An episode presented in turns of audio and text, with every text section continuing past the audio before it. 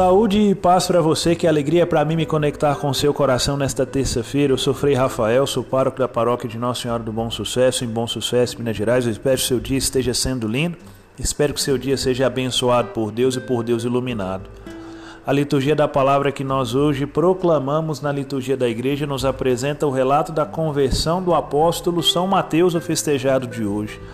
Mateus era cobrador de impostos, homem muito rico homem apegado aos bens materiais, mas ao mesmo tempo pessoa que se enriquecia injusta e ilicitamente. Jesus ousa aproximar-se daquele que a sociedade da época rejeitava.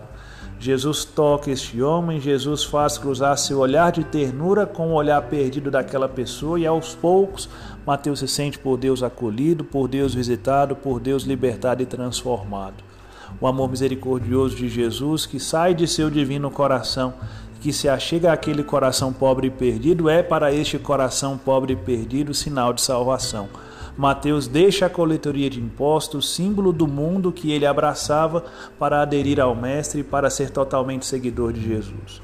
Meus queridos, essa experiência de fé que faz o apóstolo São Mateus e que o retira do mal para colocá-lo na vida é uma experiência que nós podemos fazer no cotidiano de nossas vidas. Nós somos apegados a muitas realidades complicadas que nos levam para baixo. Muitos de nós endeusamos o dinheiro, muitos de nós também endeusamos a beleza estética.